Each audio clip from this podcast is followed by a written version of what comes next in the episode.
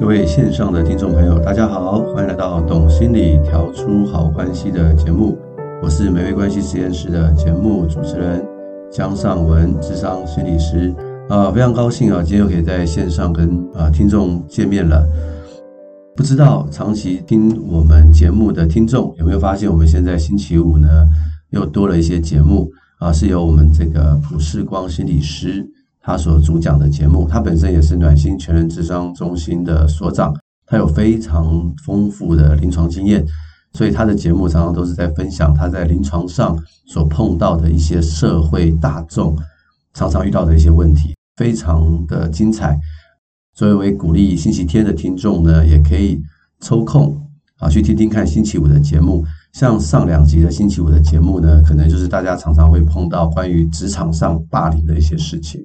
那这个职场霸凌呢，其实是很严重的问题啊，或多或少我们在职场上工作可能都会碰到，所以前两集的星期五的节目呢，也欢迎大家去收听啊，相信大家就会有很多的收获。那我今天的节目呢，是跟上一集呢是有关系的。我们上一集呢，呃，提到说我们的薪水要赚多少，我才能够觉得快乐幸福哈。那上一集我们也提到说，很多的研究发现，大概是年薪。九点五万美元的人呢，最快乐，生活满足度最高。大家可能就会思想说，怎么可能？九点五万美元差不多是十万美元了，那年薪大概就是三百万了，这个太不可思议了啊，太不可思议了。但是呢，当然，他这个研究是指全世界，他可能研究了很多这个高收入的国家，但是他也说啊，根据地区性的不同而有所不同。啊，譬如说在拉丁美洲，大概三万美元就会觉得很快乐，三万美元大概就是台币九十万左右啊，在那个地方他们就觉得很快乐。所以大家也可能要根据一下不同的地方有不同的比较。台湾地区大概就是一百万、一百二十万左右，这样的人生活满意度是很高的。所以不代表说你赚更多的钱呢，你的生活满意度就会更高，因为你可能会因为赚钱呢去牺牲了。其他的关系啊，其他的休闲啊，所以我们要追寻的还是一个整体上的一个平衡呢、啊。也就是说，不代表你钱越多你就幸福越多。很多人可能有这样的迷失哦，就会一直不断在投入在这个金钱的游戏当中哦。像我以前就有一个朋友啊，他就是这样，哦，他的收入很高啊，年薪在十年以前呢，他的年薪就已经两百万了。可是我常常跟他吃饭聊天的时候啊，他常常很不快乐。我说：“你赚那么多钱，你还不快乐？”他说：“对啊，你知道吗？我的房贷有多少？我的车贷有多少？然后我日常的消费有多少？我买很多的衣服，我买很多的礼物，我要去一些很贵的餐厅。哇！”他说这些东西都让我压得喘不过气。我一听在想说：“啊，这真是有钱人的生活啊！我很难去想象年薪两百万的人居然会有这些困扰。”这些困扰好像不会发生在我们这些平民百姓的身上啊，所以钱越多不代表你越快乐啊。那有另外一个东西呢，就是想在今天跟大家去谈的，就是关于这个社会比较啊。中国呢有一句俗话，《论语》上说“不患寡而患不均”啊。其实贫富不均呢，就会造成许多人的焦虑不安呢。那这个焦虑不安呢，其实就是跟比较有关的。那北欧的国家哈，大家一般都会认为那边很幸福，对不对？那是因为北欧的国家，他们的贫富差距比较少，也就是说，他们的社会比较呢比较低。因为社会比较呢，就会让人比较痛苦啊。人很奇怪啊，一旦我们基本需求得到满足的话，就会好像很容易去进行这个社会的比较。这个社会比较呢，就会导致什么呢？人就很容易去追寻这个物质主义。很多的经济学家就会把它认为，这个就是我们讲的零和博弈啊。就是一个人得到，另外一个人就会损失，但事实上不一定是这样嘛。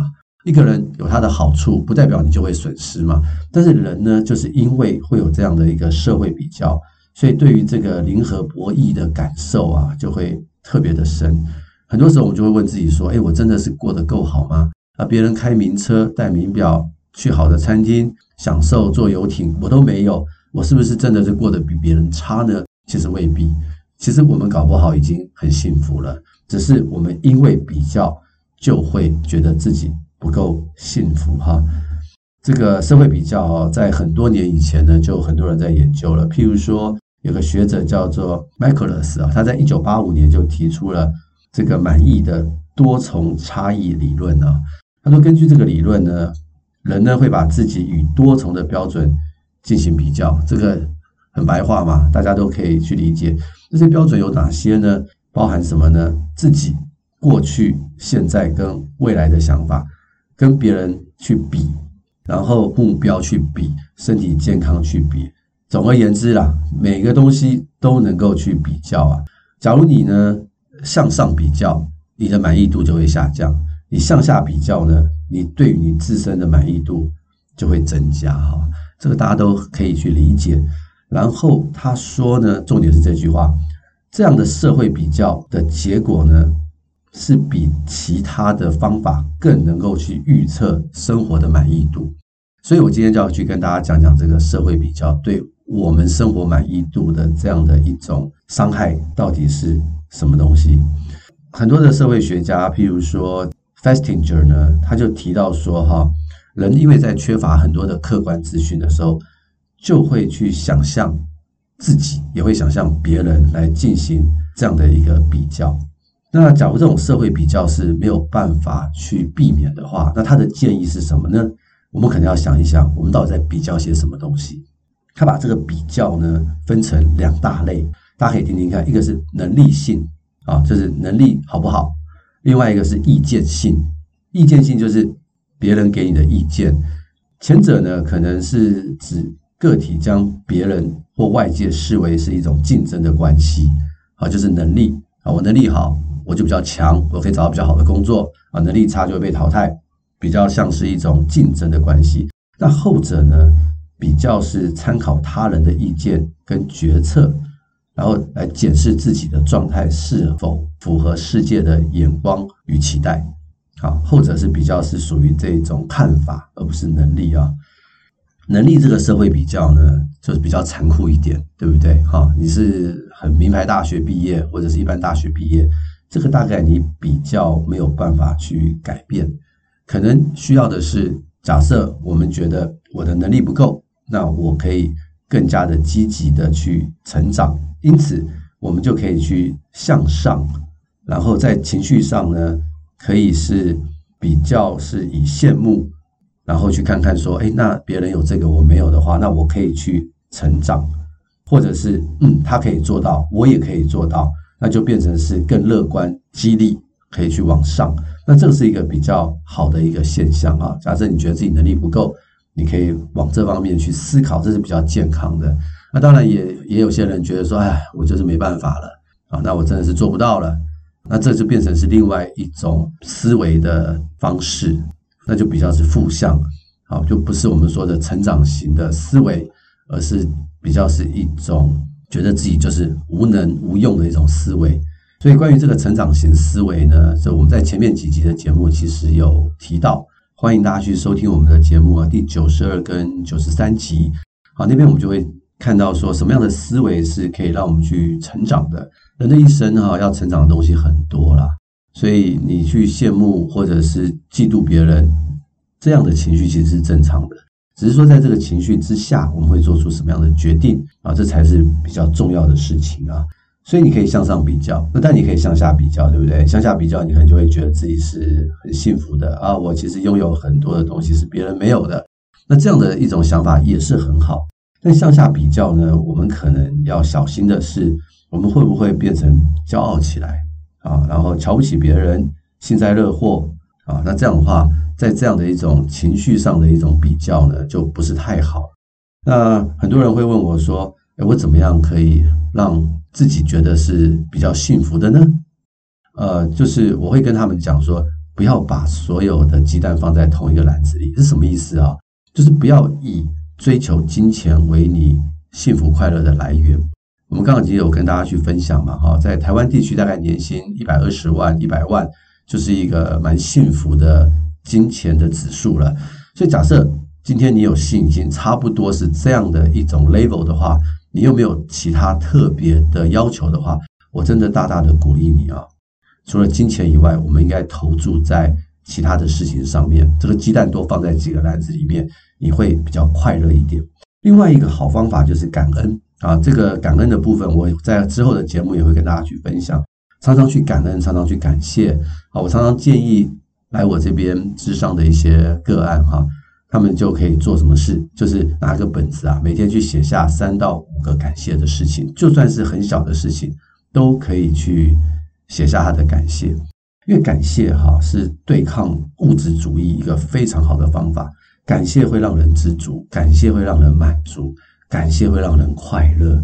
啊，很多的好处啊，感谢也会让我们的血压下降，降低我们的焦虑，哇，这是非常好的方法。所以，假如你常常觉得你会很忧虑，关于这个社会比较的话，我觉得感谢是对抗物质主义的好方法，它会让我们减少对物质财产的渴望，也会降低和追求有关目标的负面情绪，这是非常好的方法。这个是关于能力的部分。那能力的话，我们可能可以去改变，或者是不能改变，我们也就接受了。那另外是他人意见的部分。那他人的意见呢，可能我们就要去思考了，因为他人的意见他并不一定很客观，对不对？有可能是别人随便说说啊，然后你就当真了，或者是我们自己去脑补，然后活在自己的小宇宙当中啊。那这种他人的意见哈，现在在这个社交媒体的助澜下哦，就是非常的严重了。那，比如说你看到 FB 啊，或者 Instagram 上的一些美美的照片啊，好吃的食物啊，你可能会造成实际上的错觉啊，认为说啊，别人的生活都过得是如此啊。所以有个学者呢，他叫做 Jean Tingy 呢，他在二零二零的呃一个研究说，现在的时代哈，并不是很快乐啊。哎，你说没有啊？看到网络上很多人贴美照都很快乐啊。他说哈。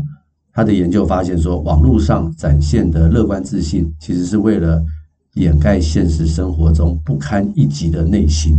哇，真的是如此吗？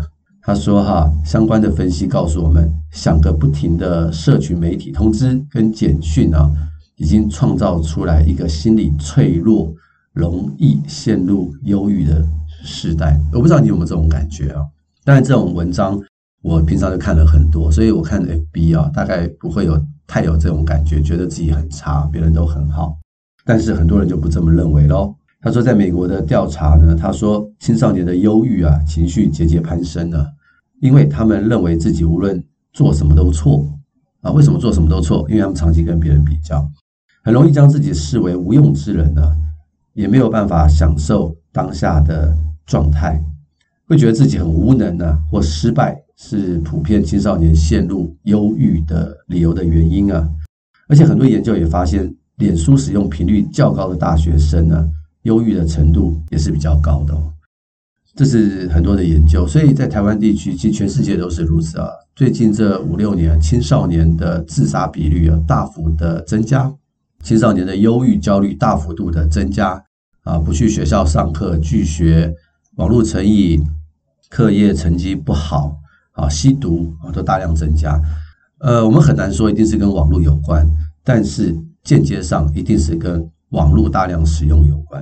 因为你在网络上，你会产生一种我真的比别人差的一种相形失色的比较心态，觉得朋友过得比我好啊，比不如别人的一种想象哦，已经是常见的一个现象。那他们能怎么办呢？他们当然也不能怎么办啊，因为他们又不能不接触网络。一看到网络就是这些东西，这种就是来自于一种社会比较的所谓我刚刚讲的那种所谓的意见、意见型的比较，它不一定是很真实的。但这种不真实的东西呢，反而会让人呢产生很不良的一个后果。所以家里面哈有一些青少年的孩子啊，或者是小小孩啊，其实我们要常常教导他们一件事情，告诉他们说，网络的世界。网络世界上的美照、美食都是不可信的，或者是告诉他们说，大部分的人只会 po 这些，但是实际上生活的痛苦是不会 po 出来的。不信你就问他说：“你的同学会去 po 他在努力念书的样子吗？你的同学会去 po 考试没考好很难过的样子吗？都不会嘛。但是事实上，人生不如意之事十有八九，大部分都是如此。”呃，前几天我的孩子就说，他觉得他自己很倒霉啊，然后那个东西不顺啊，今天这个事情不顺啊，然后就跟我们抱怨啊，哈，我跟我太太听了以后也没有觉得什么，我说啊，我说你这个都是很正常的啊，你今天早上不是也发生了一件让你觉得很开心的事吗？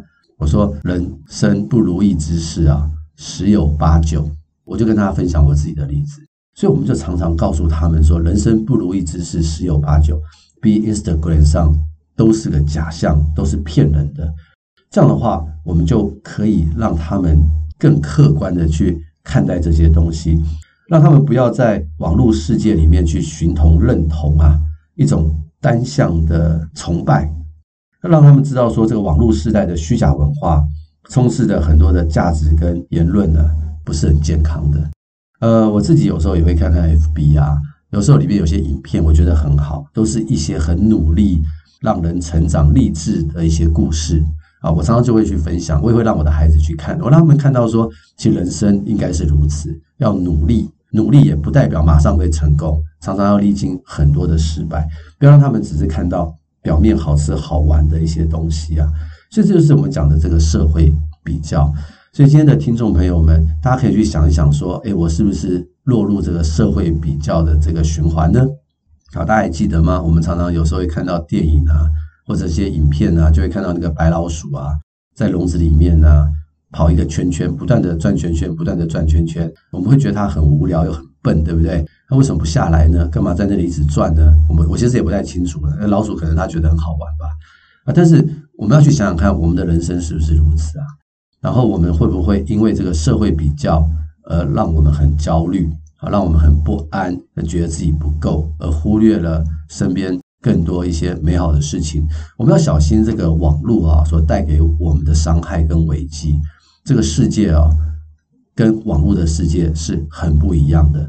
我就常常跟我的个案去分享很多这个世界的虚幻，啊，让造成了他们呢很多非理性的信念，那所以让他们很痛苦。可真实的世界是什么样的？所以他们可能要慢慢的去理解和接受。所以这个网络的社会比较，它是一个双面刃啊，它可能让我们看到了更多的世界，但它无形当中也增加了我们的社会比较。那这个社会比较会降低我们的幸福度的。所以大家去想想看，可以去做个整理啊，不妨呢拿出一张纸呢，去写下十个、二十个你想感谢的事情啊。在那个时候，你写完之后，可能你会觉得啊，我是一个很幸福的人。那这种幸福的感觉呢，假如能够不断的持续的话，我相信我们会很快乐，我们会很满足，我们也能够跟身边的人有一些更好的关系。好，谢谢您收听今天的节目。也欢迎您呢，能够将这么美好的节目分享给更多的人。你的分享和您的收听，就是我们最大的鼓励。我们就下回空中再见，拜拜。